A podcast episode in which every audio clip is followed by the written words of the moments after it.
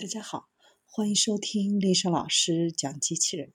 想孩子参加机器人竞赛、创意编程、创客竞赛的辅导，找丽莎老师。欢迎添加微信号幺五三五三五九二零六八，或搜索钉钉群三五三二八四三。今天丽莎老师给大家分享的是沃尔玛启动无人机送货试点。沃尔玛最近宣布了一个新的按需无人机送货试点计划，将专注于小规模的交付，其中杂货和家庭的必需品斜挂在特别设计的无人机下面，并飞到客户的房屋前空地上方。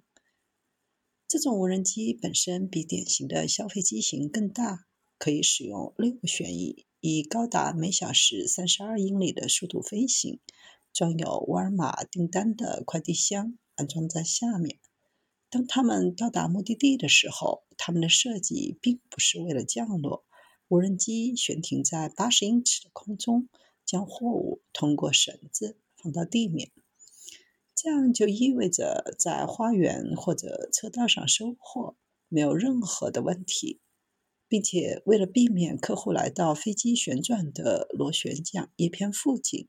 无人机可以在高达每小时十八英里的风速下运行，并在距离起飞地点三点五英里的距离内携带重达六点六磅的货物。通常情况下，无人机的飞行高度为二百三十英尺，一般是在没有下雨的时候飞行。无人机使用的地图会优先考虑避免飞过人的路线。而且还有冗余的马达、导航，甚至在最坏的情况下，还会有自动降落伞系统。出于隐私考虑，飞机上没有摄像头。相反，无人机通过 GPS 和其他传感器也可以进行导航。